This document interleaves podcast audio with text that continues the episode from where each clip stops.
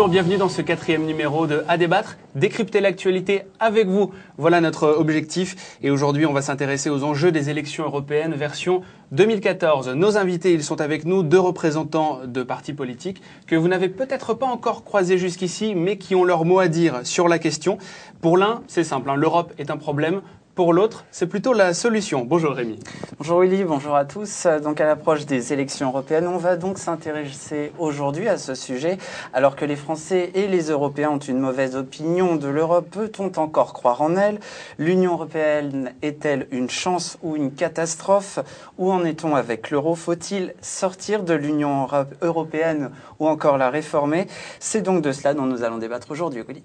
Et à débattre, c'est aussi avec vous, évidemment. Nous aurons l'occasion de vous entendre dans quelques secondes d'ailleurs. Et puis vous pouvez débattre évidemment sur le blog après l'émission. Débattre aussi pour les prochains sujets. L'adresse, c'est adébattre.info. À débattre les Européennes 2014, c'est en partenariat avec lepetitcanard.org. Allez y faire un petit tour. Soyez les bienvenus.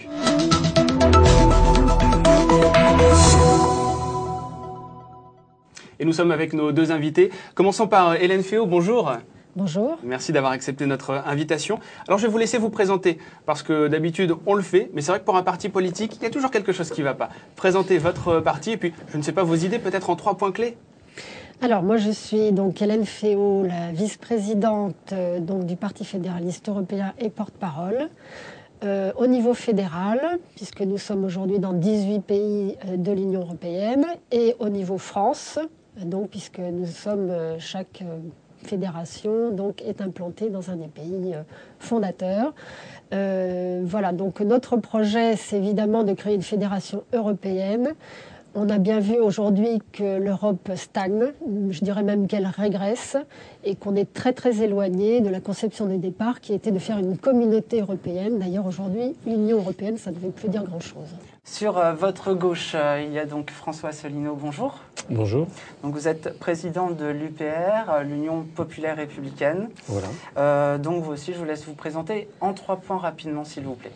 C'est un mouvement politique qui n'est pas tout à fait récent, puisque je l'ai créé le 25 mars 2007. Il a donc un peu plus de sept ans.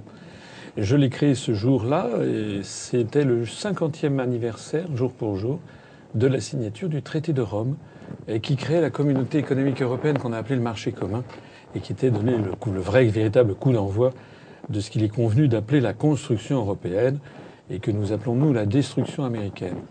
Donc euh, en réalité, euh, ce mouvement politique que j'ai créé s'est fondé euh, d'emblée avec trois objectifs essentiels sortir la France de l'Union européenne, la sortir de l'euro et la sortir de l'OTAN. C'est une espèce comme je le dis de façon un petit peu plaisante, de trithérapie pour rendre à la France sa souveraineté et son indépendance nationale. Alors avant de commencer ce débat, je vous propose d'écouter ce que vous avez à dire, ce que vous pensez de l'Europe, notre Europe actuelle bien sûr, et puis de sa monnaie également. Pour moi c'est une bonne chose, mais je pense que ça serait bien si, cette monnaie-là était un peu plus puissante au niveau mondial. Quoi. un peu trop forte euh, notre monnaie, c'est tout. Hein. Après, euh, Qu'est-ce que vous pensez de l'euro, vous? C'est un désastre. Moi, je suis tout à fait euh, contente. Euh, moi qui ai connu le franc, ben oui, je vous dirais que c'est bien plus cher qu'avant. L'euro provoque un désastre euh, économique dans le sens que l'euro est beaucoup trop fort. Et je suis pour un retour de la souveraineté française. Et le retour au franc, vous en pensez quoi? Une absurdité. C'est une monnaie, c'est tout, je m'en fous. Vous êtes pour le retour au franc? Non, mais je suis pour une vie moins chère, oui revenir en arrière, non, c'est pas la peine. Je pense pas que ce soit une bonne idée parce que finalement, là, on s'est habitué maintenant depuis pas mal d'années à l'euro. Ça serait une grosse erreur. Il va falloir pour aller vers une meilleure intégration euh, dans, dans une future bonne Union européenne parce que celle de maintenant, elle n'est pas, pas très bien. Et franchement, si on revient au franc, euh, le franc va chuter net. Euh, vous savez, en plus, je suis allemande, donc j'ai vécu euh, un peu dans les deux pays. Euh, avant, le franc, a été dévalué systématiquement sans arrêt, sans arrêt. Est-ce que c'était bon pour la France? Peut-être pour les exportations, mais bon, on paye aussi le pétrole euh, en franc. donc, Je suis jeune, mais étant donné ma situation financière, je pense que c'est pourri. Voilà. Alors qui dit Europe dit euro bien sûr, et on l'a entendu. Commençons d'abord sur ce gros sujet en rapport euh, direct avec euh, la crise, avec la dette également. Peut-on, doit-on sortir de l'euro Alors, est-ce qu'il faut, on l'a dit, pourquoi rester dans l'euro ou pourquoi sortir donc de l'euro? Euh, Donc, vous avez deux avis complètement différents, bien tranchés là-dessus. On va commencer par vous, Hélène Féo. Est-ce qu'il faut, donc, selon vous, faut rester dans l'euro, je suppose? Le problème, euh, euh, c'est pas tellement la monnaie. La monnaie, c'est un outil. Donc, c'est pas l'euro. D'abord, l'euro a un père et une mère qui sont la France et l'Allemagne.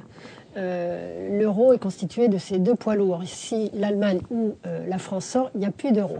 Contrairement à la Grèce, où on nous a fait croire que si la Grèce avait des dettes, c'était très grave qu'elle sorte de l'euro. C'est faux. On aurait très bien pu sortir la Grèce euh, quelque temps pour euh, éponger euh, ses dettes et permettre à l'euro justement de ne pas sombrer, comme c'est le cas aujourd'hui, avec des, dettes maintenant qui sont devenues telles que les 50 milliards que l'on cherche pour relancer l'économie sont simplement les intérêts de la dette aujourd'hui française. Donc on voit bien l'absurdité du système. Pourquoi Le problème n'est pas forcément de sortir ou pas de l'euro, le problème c'est quelle est la banque qui va avec la monnaie quand on avait le franc, on avait la Banque de France. Donc c'était cohérent. Le problème, c'est qu'on a créé la BCE, qui est une banque qui n'a pas les mêmes moyens qu'une banque souveraine. On a quand même toujours la Banque de France. Oui, mais aujourd'hui, la Banque européenne ne fait pas son travail vis-à-vis de l'euro. Et d'ailleurs, il y a beaucoup d'économistes qui vous le disent, la Banque européenne n'est pas une vraie banque.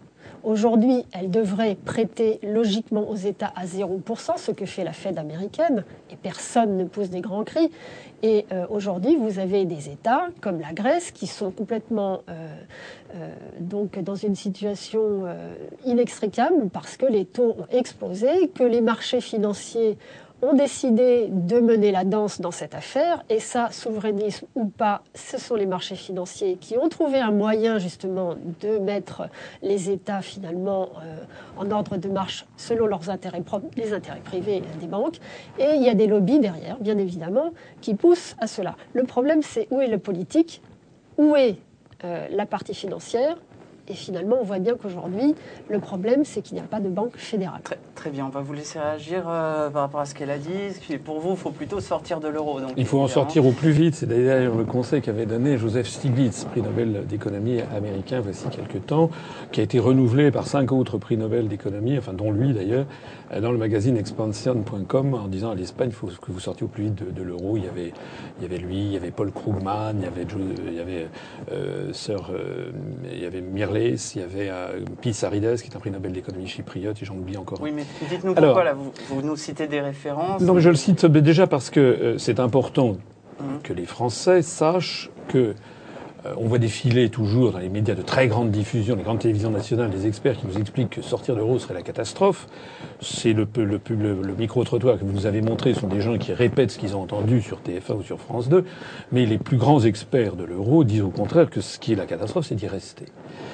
Euh, Madame Féot disait que l'euro avait un père et une mère qui étaient la France et l'Allemagne. Elle a oublié le grand-père. Le grand-père, c'est les États-Unis d'Amérique qui ont exigé la création de l'euro par un, notamment, on en a la preuve, par un mémorandum du 11 juin 1965 adressé à Robert Marjolin, qui était le vice-président de la communauté économique européenne. Il faut bien comprendre qu'une monnaie, ça n'est pas seulement un outil, contrairement à ce qu'a dit Madame Féot. Une monnaie, c'est, ça peut être également une arme. Et une monnaie, c'est un peuple et une nation. On n'a jamais vu dans l'histoire une monnaie durable qui ne soit appuyée sur un véritable peuple. Je vous propose justement de revenir en arrière, de vous proposer de revenir à la naissance dont vous parliez de cet euro. Un petit retour de quelques années plus tôt. Nous étions encore en francs. Et voilà ce qui se passe. C'est en 1969, au sommet de la Haye, que l'idée d'une monnaie européenne est envisagée. Le français Raymond Barre signera un rapport. Le luxembourgeois Werner proposera un plan. Euh, disons, l'horizon 1980 euh, reste fixé. Mais leurs projets n'aboutiront pas, les espoirs sont déçus, il n'y aura pas de monnaie en 1980. Mais en 1972, les neuf se réunissent à Paris pour créer un serpent monétaire. Cependant, l'Europe est prise de vitesse, la crise du pétrole, du dollar et des secousses monétaires ralentiront l'évolution du projet. Mais l'Europe n'est pas dans l'impasse, le chancelier allemand Schmitt et le président Giscard d'Estaing créeront un véritable système monétaire. Un continent comme le nôtre a 11 monnaies. Et c'est souvent Helmut Schmidt qui dit, euh, si on n'en a pas 12, c'est uniquement grâce à la sagesse des luxembourgeois qui ont décidé de ne pas avoir de monnaie. Nous avons 11 monnaies. Donc quand on fait des opérations, quand une société qui vend euh, des automobiles ou des produits pharmaceutiques en Europe agit, elle agit dans 11 monnaies. Vous vous rendez compte des formalités que ça représente La paperasse, les autorisations à demander, les calculs à faire, et ainsi de suite. Tout ça, c'est une perte en réalité de productivité et de ressources pour l'Europe. En 69, les pays européens se réunissent, un embryon voit le jour dans le plan de l'or. Il fallait tenir compte du fait que certains voulaient aller très loin et d'autres moins loin. Mais ce qui est certain, c'est que tout le monde veut progresser Le traité de Maastricht voit le jour en 1992. La ratification est plus difficile. Le scénario prévu est contrarié par la baisse de la croissance et la montée du chômage, mais le cap reste maintenu. L'Institut monétaire devient la Banque centrale européenne. La monnaie unique s'appellera l'euro. Un pacte de stabilité et de croissance est aussi mis en place. Après de nombreuses incertitudes, Jacques Chirac et Helmut Kohl réussissent leur pari.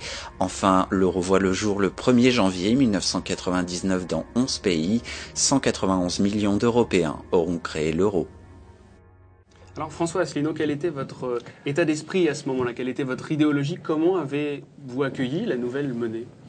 Oh, Pour ce qui me concerne, j'ai voté non au traité de Maastricht, euh, j'ai voté non à la Constitution européenne, et au moment où l'euro est arrivé, euh, je me rappelle avoir écrit, les gens qui me connaissent, un article notamment qui s'appelait euh, euh, À bientôt, au revoir le franc. Euh, l'euro est une monnaie plurinationale. Ça n'a rien d'exceptionnel. Hein. Toute l'histoire du monde est, ponctuée de création de monnaies plurinationales. Et toute l'histoire monétaire du monde montre que toutes les monnaies plurinationales ont toujours fini par exploser. Toujours. D'ailleurs, euh, l'histoire du XXe siècle, c'est que ça. Les dernières monnaies plurinationales ayant explosé, c'est le rouble soviétique, par exemple, ou le dinar yougoslave, ou encore récemment, c'est la livre du Soudan qui s'est scindée en deux. C'est très facile de scinder les, les, monnaies. Ce qui est beaucoup plus difficile, c'est de créer des monnaies plurinationales. Et dans l'histoire, c'est toujours des monnaies coloniales. C'est toujours un pays qui impose une monnaie à différentes nations en espérant que le partage de cette même monnaie va faire apparaître un sentiment d'appartenance collective. L'histoire montre que ça n'est que ça n'est pas comme ça que ça fonctionne. On peut, comparer euh, l'euro à, ce que à ce que M. Assolino vient de dire, selon vous? Le problème, c'est qu'on n'est pas d'accord sur le sur la problématique de départ. C'est comme pour la création de l'Europe. Euh, l'euro, c'était un moyen, c'est vrai, d'accélérer ce qui n'est toujours pas fait, c'est-à-dire le lien entre les peuples, mais pas que, parce que derrière, on est bien d'accord que 70% de nos échanges que les nationalistes ou les souverainistes oublient, 70% de nos échanges se font entre nous, entre Européens. Donc c'est vrai qu'il n'était pas complètement illogique de faire une monnaie commune. Là où euh, je suis d'accord avec le constat, c'est qu'on ne peut pas faire une monnaie commune s'il n'y a pas une harmonisation sociale et fiscale. On ne peut pas faire une monnaie commune si on ne décide pas de faire une industrie, une politique industrielle commune on ne peut pas. Euh, c'est-à-dire qu'il y a un moment, euh, si on ne fait pas le saut fédéral, ce que l'on fait est voué forcément à un semi-échec. Pas totalement, mais on voit bien que là, euh, les, intervenants dans votre reportage l'ont bien dit il y, a des, il y, a des, pour, il y a des contre, mais finalement, c'est très partagé parce qu'on a le sentiment que l'euro n'a pas suscité les espoirs qu'on avait mis en lui. Et aujourd'hui, euh, il faut bien constater que sans cette fameuse banque centrale, on tourne autour de la question. Je ne suis pas tout à fait d'accord pour dire que euh, une monnaie plurinationale est vouée forcément à l'échec. Euh, je crois qu'il faut quand même un peu de volonté politique. Et aujourd'hui, ce qui manque dans cette Europe, c'est de la volonté politique. Donc on garde l'euro quoi qu'il arrive hein, pour vous c'est d'accord. Bah, c'est-à-dire qu'en l'état, si on ne fait rien, euh, l'euro, de toute façon, euh, il va y avoir un problème de fond, c'est la dette.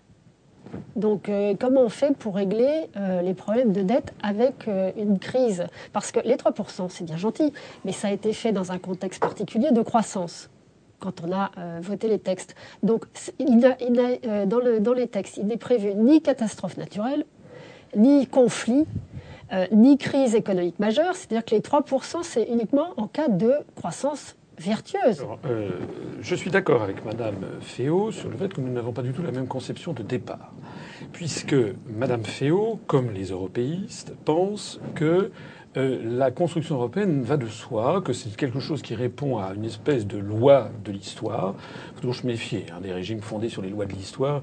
On voit toujours où ça mène. Euh, et donc, il serait absolument évident qu'on doit fusionner entre les pays euh, du, continent. premièrement, ça n'a jamais existé. Il n'y a jamais eu d'Union européenne depuis, depuis le Big Bang, depuis l'homme de Cro-Magnon. Il n'y a jamais eu d'union sur l'ensemble des pays de l'Europe.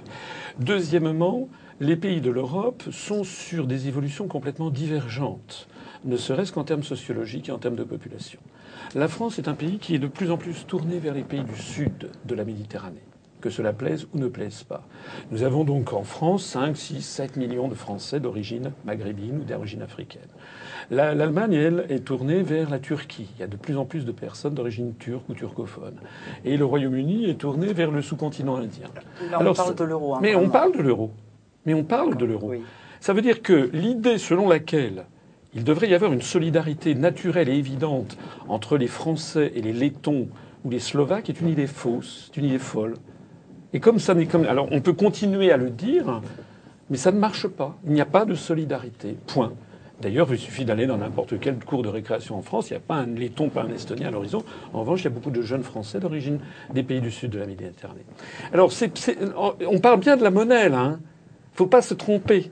Parce que lorsque Mme Féo dit il y a problème, il n'y a pas de volonté politique. Je crois qu'elle a. Alors là, pour le coup, je suis vraiment pas du tout d'accord. Ce n'est qu'une volonté politique.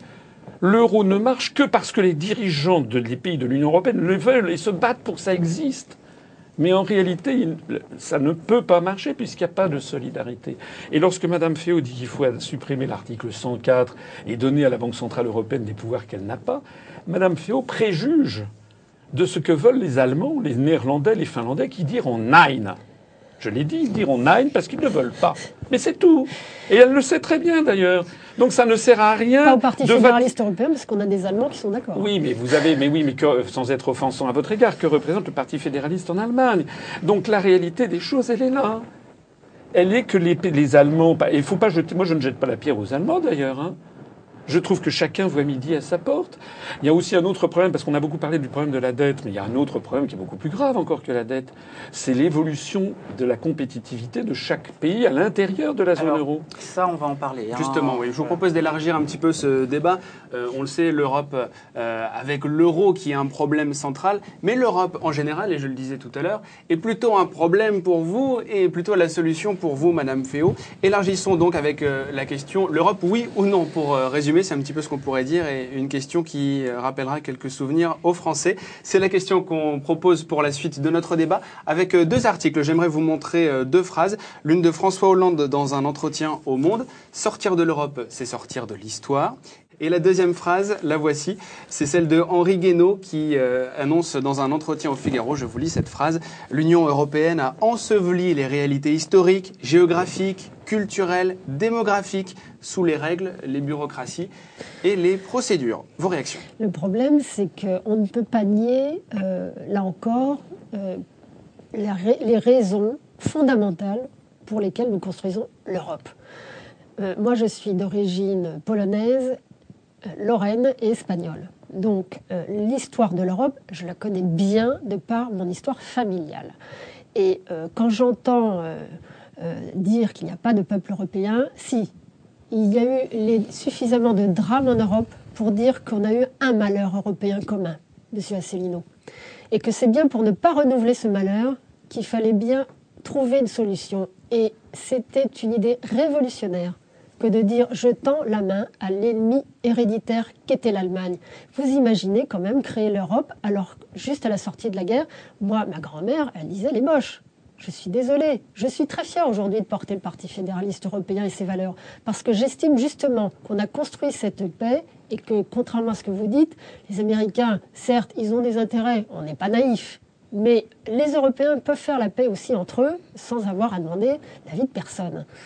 Et euh, moi, ça me fait beaucoup de peine en tant que petite fille de, Polonais immigrés, parce que euh, je n'ai jamais vu euh, ma grand-mère se plaindre de ses conditions de travail. Elle parlait très mal le français. Ma mère a eu le bac. Moi, j'ai fait des études supérieures. Je suis un exemple d'ascension sociale française.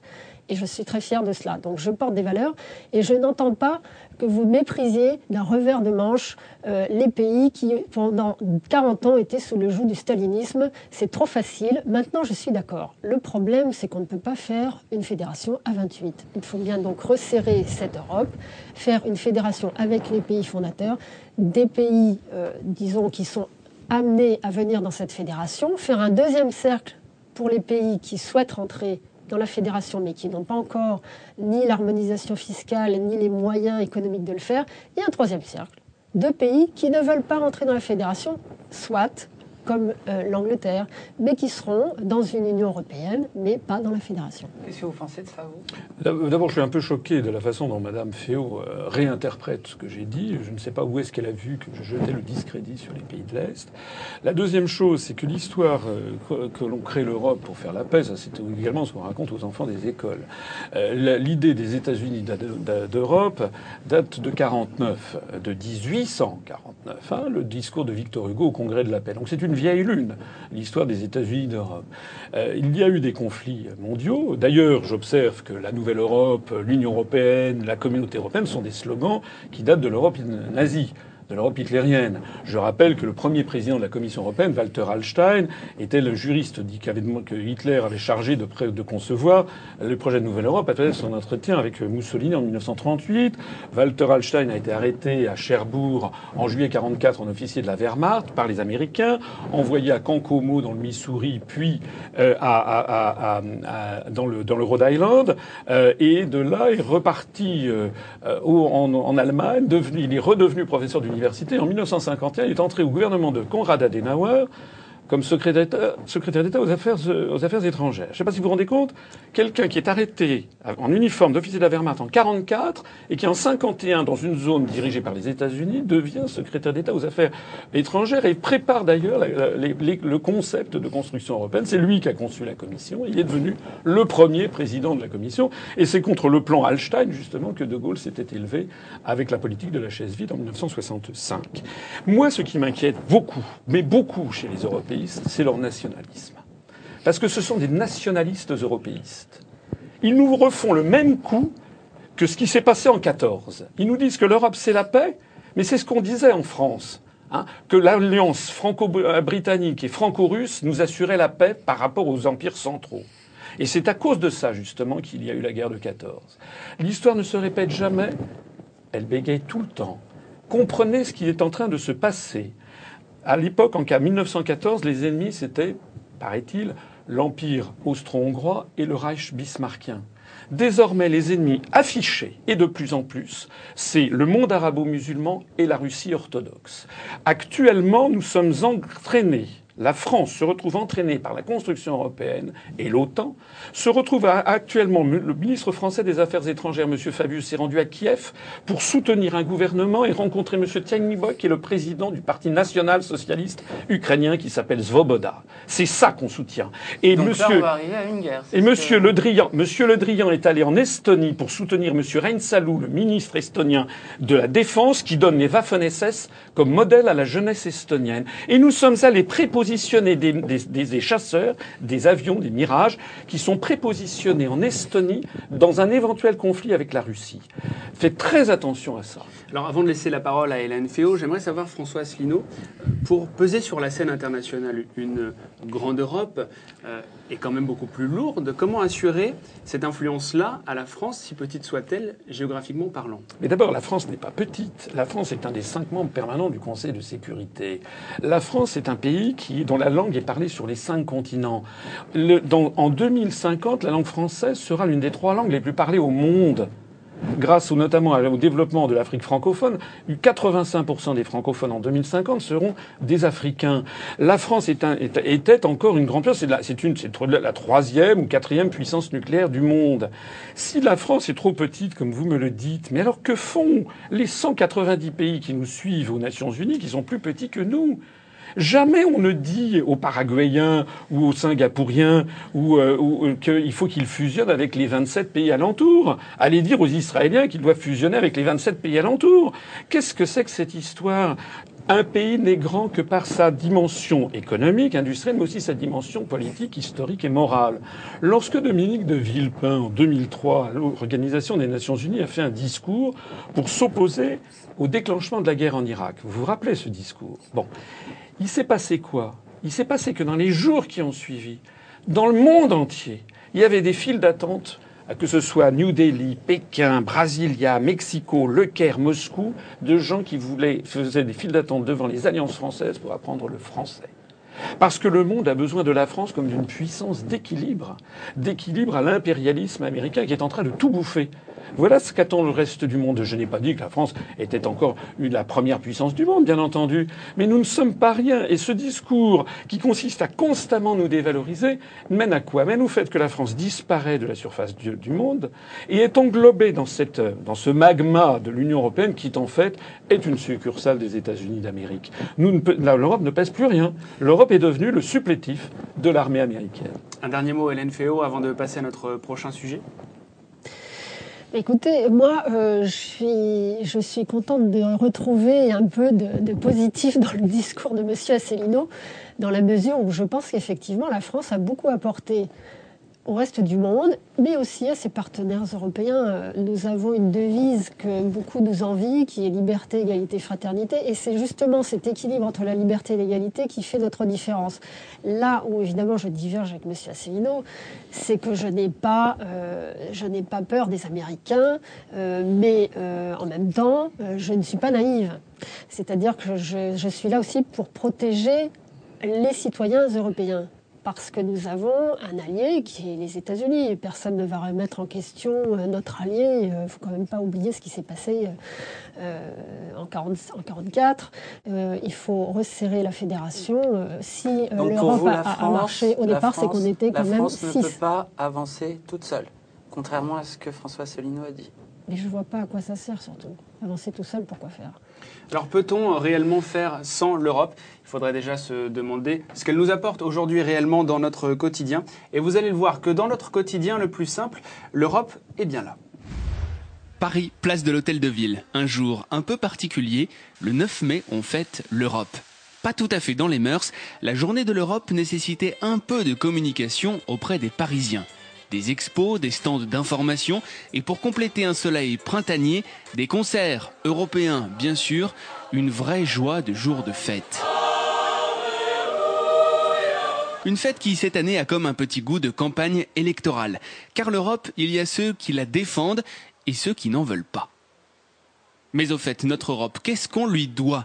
Qu'est-ce qu'elle change dans notre vie la plus banale? C'est un militant européen qui nous donne les premiers éléments de réponse. Il y a des choses très concrètes que ça apporte dans la vie quotidienne, c'est-à-dire que pour des raisons de sécurité alimentaire, sécurité des gens euh, et même sécurité aussi en termes de valeur, sécuriser le, la pousse de certains légumes ou des choses comme ça. Alors ça peut être très bien comme des choses moins bien. Par exemple, la question de l'OGM, c'est une vraie question en débat. Est-ce que l'Europe, elle devrait permettre ou non le, les OGM Elle prend des mesures, elle analyse, mais certains lui trouvent aussi une dimension humaine. Pour moi, euh, c'est plutôt la liberté de circulation à l'intérieur de l'Europe et le fait de pouvoir échanger avec euh, avec des citoyens européens au quotidien euh, sans avoir l'impression euh, d'avoir une frontière entre nous. Voilà. Humaine et concrète, telle est l'Europe présentée par ses militants.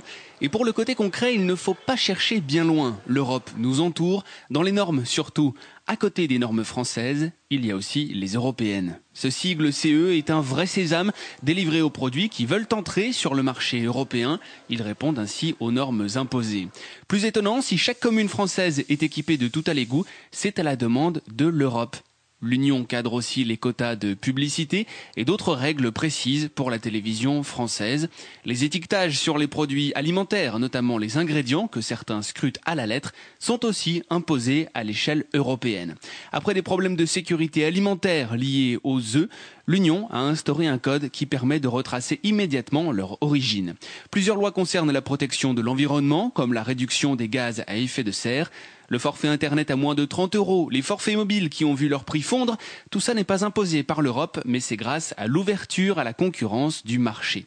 Trois Européens sur cinq ne s'intéresseraient pas aux élections européennes.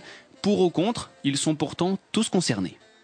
Alors ce chiffre est paru euh, effectivement dans le Figaro, un chiffre étonnant. 62% des Européens ne s'intéressent pas aux élections européennes et un autre 35% affirment qu'ils vont se rendre euh, aux urnes pour voter. C'est un sondage de l'Institut Ipsos Mori. Hélène Fio, je vous ai vu réagir euh, dans le sujet par rapport aux ingrédients. Vous avez fait nom de la tête. Qu'est-ce que bah, ça veut dire? C'est-à-dire que oui, vous savez quand même que euh, sur les ingrédients, il y a une grosse polémique sur les OGM, par exemple, puisque je trouve que le seuil de tolérance euh, est compliqué. Euh, le bio, en principe, c'est 100% sans OGM, et, l'Europe a toléré justement 1%. Donc pour moi, il y a un L'Europe parle justement d'interdire les OGM éventuellement. Hein. Oui, oui, non, mais c'est ça. Mais le problème, c'est que, je veux dire, le, il y a des bonnes choses, mais il faut aller un peu plus loin. C'est ça que je suis en train de dire. Donc, euh, avec le traité, euh, traité transatlantique, d'ailleurs, il y a un risque. Hein, c'est que là, effectivement, avec ce traité euh, qui est négocié une fois de plus sans les citoyens, sans personne, on voit bien qu'on a un problème de fond. Donc, j'ai réagi parce qu'on on est exactement dans la problématique actuelle. L'Europe s'occupe de tout sauf de l'essentiel je ne parle pas des OGM, hein, qui est sur euh, la santé, c'est une question fondamentale. Mais je dis simplement... Alors l'Europe, elle devrait s'occuper de quoi C'est-à-dire que c'est bien de s'occuper des détails, mais il y a un moment, on fait l'Europe pourquoi?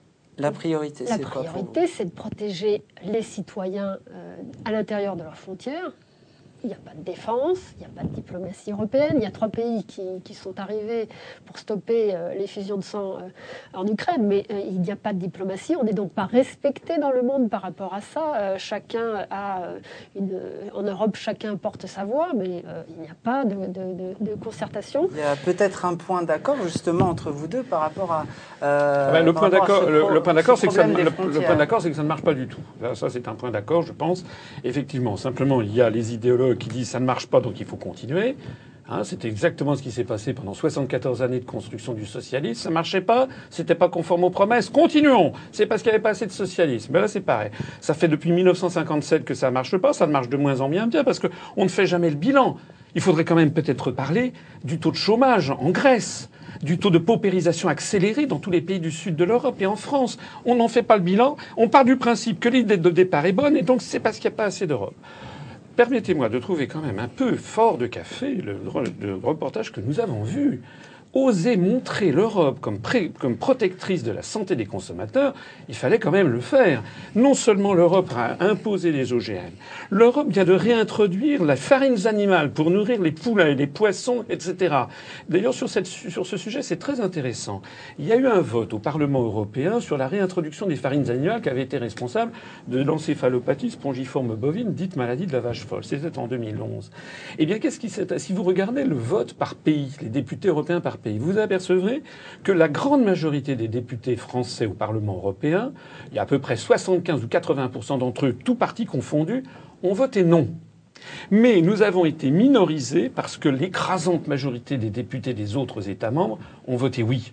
Il n'y a eu que la Belgique, je crois, et puis le Royaume-Uni, où les députés ont voté majoritairement non. Qu'est-ce que ça veut dire très très très concrètement Ça veut dire que si la France décidait par elle-même de cette affaire, nous n'aurions jamais réintroduit les farines animales en France, qui d'ailleurs n'y étaient pas autorisées, parce que les Français n'en veulent pas. Pareil pour les OGM. Mais c'est notre appartenance à l'Union qui nous impose d'accepter les directives de la Commission qui sont financées par les lobbies industriels et agroalimentaires. Très, bien que, comment vous réagissez par rapport à, ça C'est vrai qu'on est d'accord. Le problème aujourd'hui, c'est le citoyen.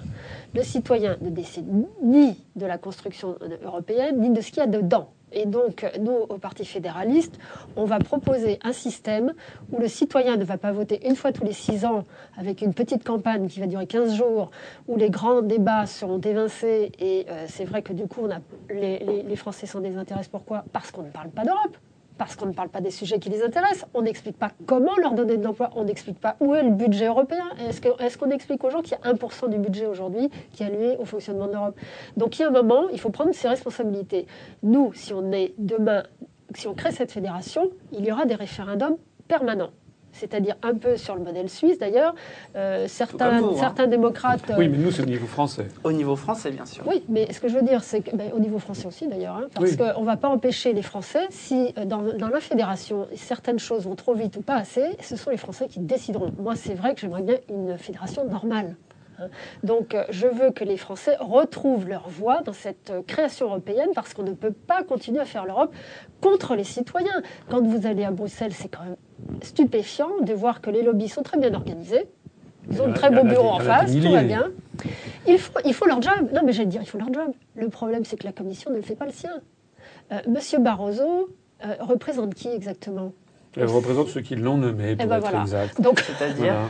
Eh ben, Bah, c'est-à-dire, c'est pas les citoyens, ce sont, c'est un jeu de pouvoir et les États-Unis sont derrière. Je suis désolé de le souligner encore une fois. Voilà, Voilà. il y a même pas de Madame. Madame Féo, je, la- je- je- je- je trouve ce que dit Madame Féo finalement assez sympathique.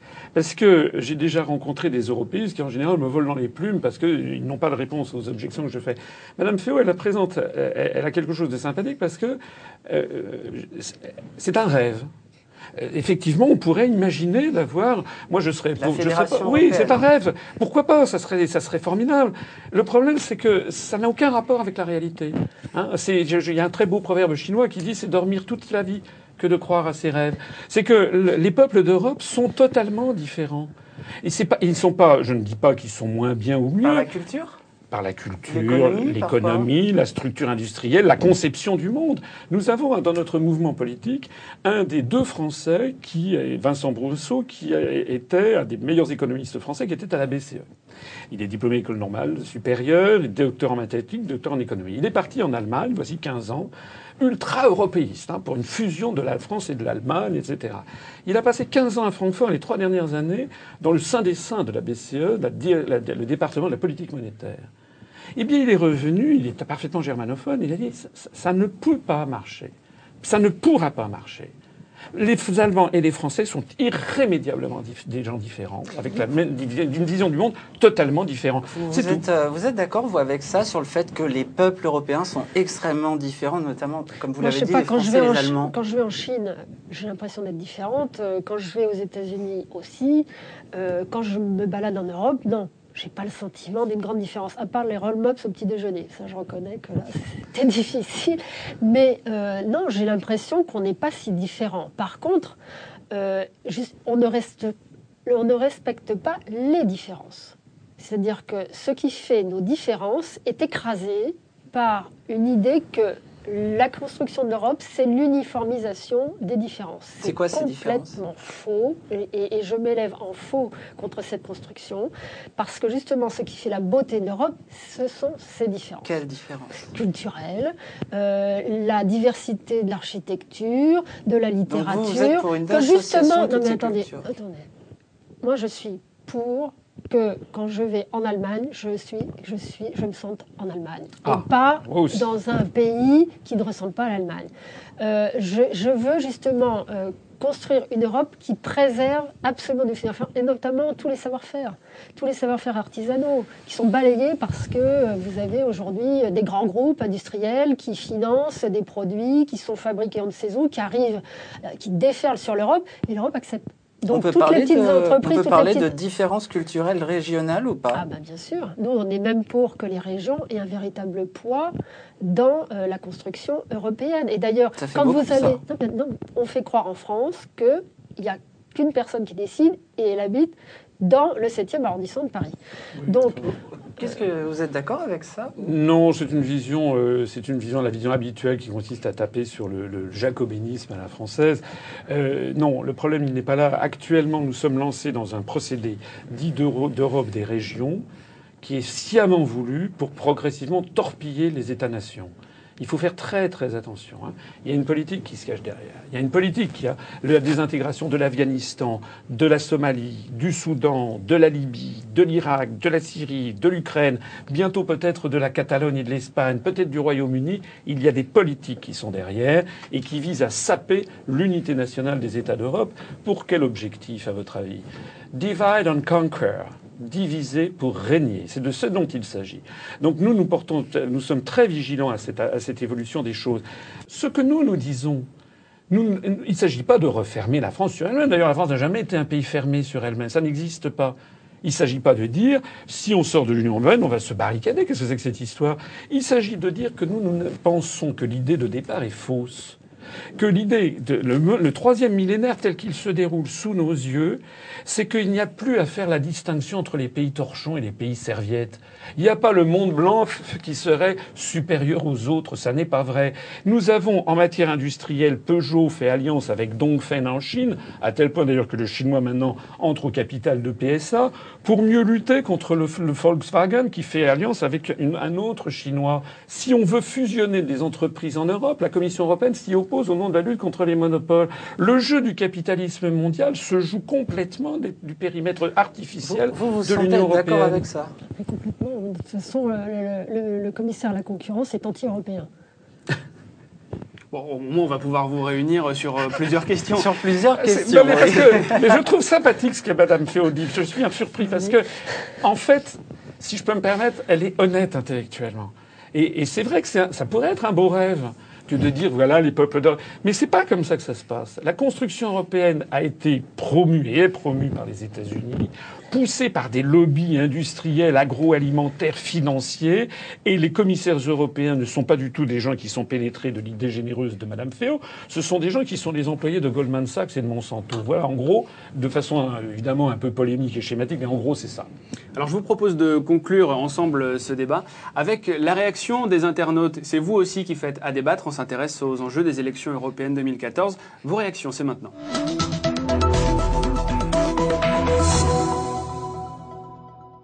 Avec la première question, on commence tout de suite par Richard Delamarne qui nous dit tout fout le camp à vitesse grand V. Dans 4 ou 5 ans, la France ne sera plus qu'un département de l'Europe. On parlait des départements en France. Euh, non, non, ça, non, ça, ça ne sera pas un pas, département de l'Europe. Non, mais attendez, la France est quand même solide.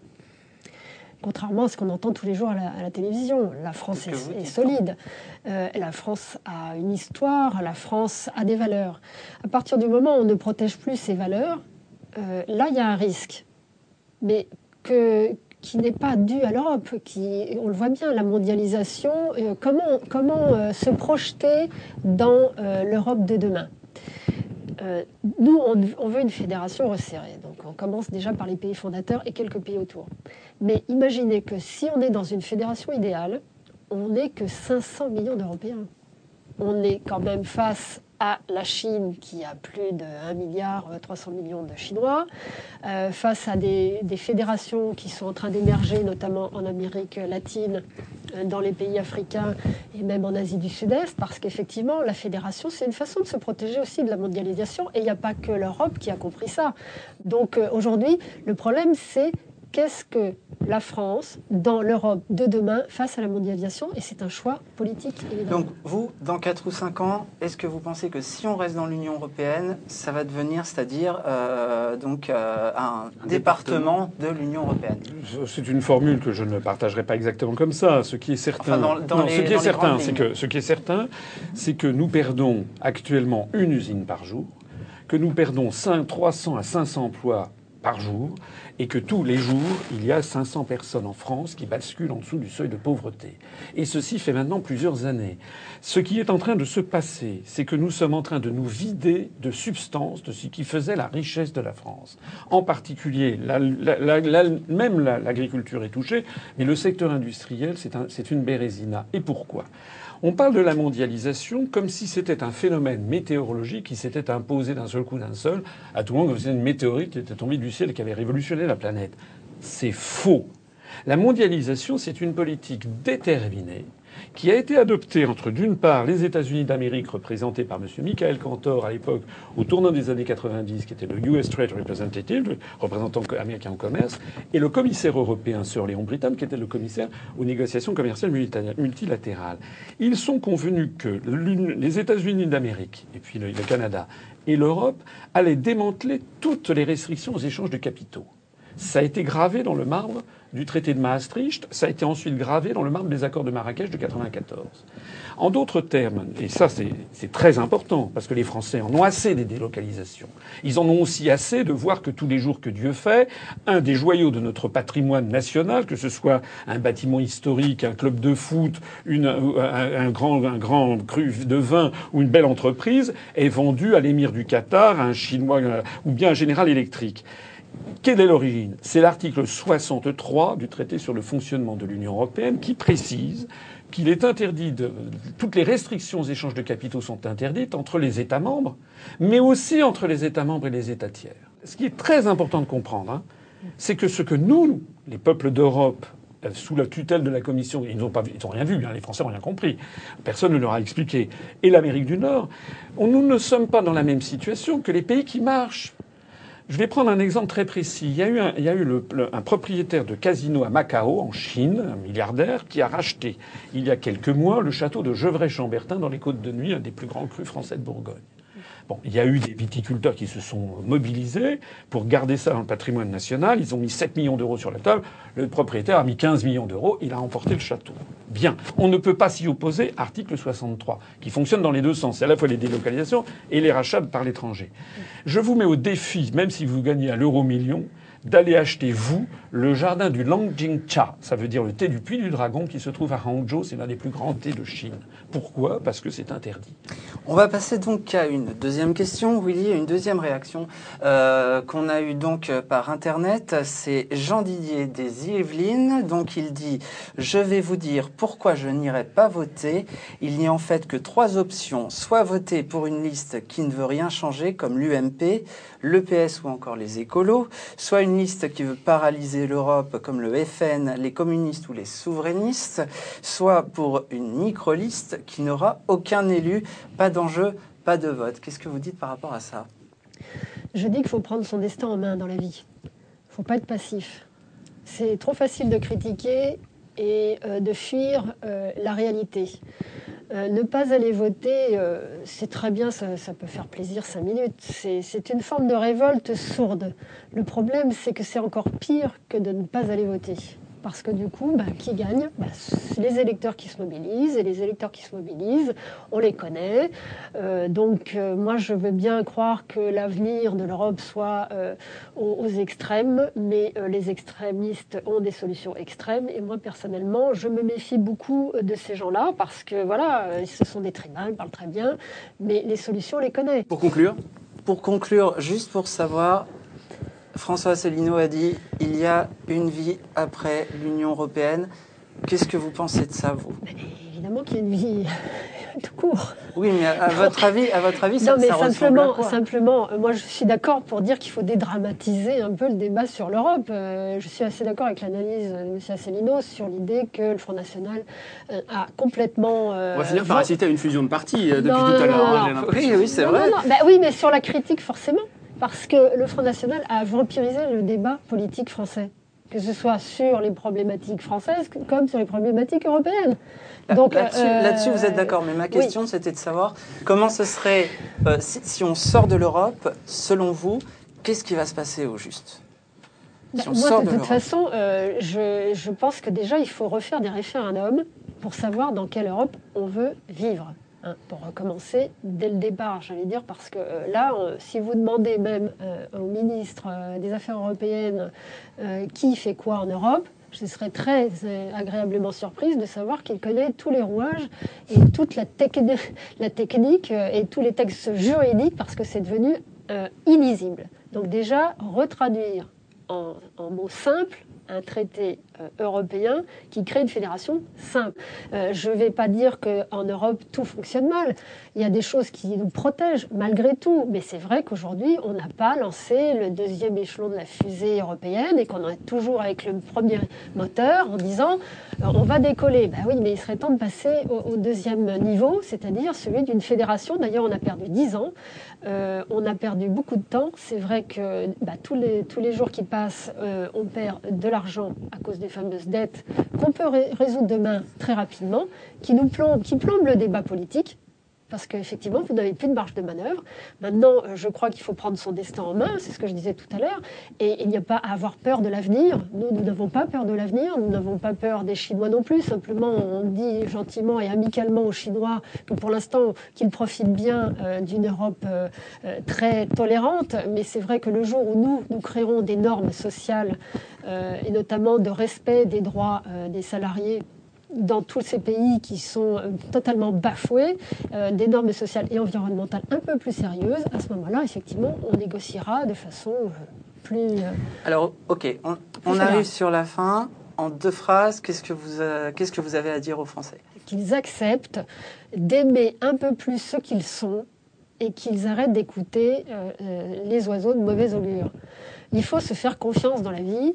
Il faut euh, se faire confiance euh, euh, parce que je pense que de toute façon, quoi qu'on en dise, la France est un pays qui porte des projets politiques. Et ce, depuis toujours, depuis les Lumières, mais aussi avec la Révolution française et avec la construction européenne. Des déplaise à certains, je, je, je- reconnais, mais enfin, on est quand même un peuple visionnaire. Donc il n'y a pas de raison de ne pas cont- continuer dans cette voie. Maintenant, il faut reprendre la main politiquement. C'est tout. Donc il faut se faire confiance. Et euh, quand je me promène en Italie, en Espagne, et que je rencontre tous euh, nos adhérents euh, dans toute l'Europe, je peux vous assurer que le projet fédéraliste européen, il est extrêmement beau et extrêmement porteur de valeurs humanistes. Et ça, j'en suis très fière. Très bien, merci. On, on vous laisse conclure en deux phrases très Eh ben, rapidement. je, aussi. dirais, je dirais, je reprendrai finalement les mêmes phrases que Madame Féot. Je pense Ah, qu'il faut que les, oui, Sylvie, je pense qu'il faut que les Français se ressaisissent, n'aient pas peur de l'avenir, euh, aient confiance en eux. La France est un très grand pays, porteuse de projets politiques en effet. Donc ça, tout ça, je suis tout à fait d'accord. Simplement, la conclusion que j'en tire, elle est radicalement l'opposé de celle de Madame Féot. Il faut que nous sortions de cette, de ce monstre de cette construction euh, typique du milieu des années 50, qui est une espèce de clone capitaliste de ce qu'a été la construction du socialisme. C'est une prison des peuples qui ne correspond plus en rien à l'état d'esprit des populations. Je suis désolé, il n'y a aucune raison, si ce n'est que des raisons suspectes, racialistes, euh, pour que la France fusionne avec la Lettonie plutôt que se rapproche de la Tunisie, du Maroc, du Sénégal, du Québec. Voilà. Le monde aujourd'hui du troisième millénaire, c'est un monde où chaque peuple et chaque nation doit défendre sa langue, sa vision du monde, son identité. Je suis tout à fait d'accord avec ce que disait tout à l'heure Madame Féot. Moi, rien ne serait pire pour moi que d'aller dans un pays, que ce soit l'Allemagne, l'Égypte, la Pologne euh, ou, le, ou le Burkina Faso, où euh, tout le monde parlerait et mangerait du McDo. Donc nous devons sortir de cette construction. Il y a une vie après l'Union européenne. Il y a euh, une ouverture sur l'ensemble des pays du monde. D'ailleurs, des alliances industrielles avec l'ensemble des pays du monde. C'est ce qui se passe actuellement. hein. Et il ne faut surtout pas voir ça comme une espèce d'effondrement. Je rappelle d'ailleurs au passage que c'est d'autant plus facile de sortir de l'Union européenne que ça a déjà existé. Je signale que la l'île française de Saint-Barthélemy, euh, qui appartenait au département de la Guadeloupe, en 2011 a changé de statut et est devenue est sortie de l'Union européenne. On peut voir ça, je suppose, su- sur, euh, sur, euh, sur votre site internet. Pareil pour vous, hein, je suppose. hein, UPR.fr. UPR.fr. On va y venir. Et Lesfédéralistes.eu. Voilà, ça c'est fait. François Asselineau, Hélène Féo, merci d'avoir accepté en tout cas Merci. notre invitation. Vous vous rejoignez, on l'a compris, sur un point fondamental. L'Europe actuelle, en tout cas pour vous, elle n'est pas bonne, il faut l'arrêter ou la changer. Si vous voulez en savoir plus justement, les voici les adresses pour le Parti fédéraliste européen, www.lesfédéralistes.eu, avec euh, tous les projets politiques euh, qu'on y retrouve. Vous tenez un blog également, Madame Féo. Et pour ceux qui veulent en savoir plus cette fois sur vous, François Asselineau, et sur votre euh, parti, on retrouve le programme complet à télécharger. Vous avez édité d'ailleurs un gros cahier là-dessus, hein, que vous détaillez aussi dans une conférence de plus de 5 heures. UPR.fr. UPR.fr. EU, hein, c'est ça pour vous. Oui, mais vous mettez euh, Parti fédéraliste européen, euh, vous tombez dessus. Et on vous trouve évidemment. Merci à vous euh, effectivement d'avoir euh, constaté que ce débat était disponible un peu partout sur Internet parce que c'est ce qui se passe aujourd'hui. À débattre euh, se retrouve un petit peu partout et ça nous fait bien plaisir. C'est aussi euh, grâce à vous. C'est une émission qui a été réalisée par Guillaume Lariche. Merci Rémi. On se retrouve très bientôt pour un nouveau débat. Merci Willy, merci à tous, à très bientôt. Au À revoir. très bientôt. Au revoir.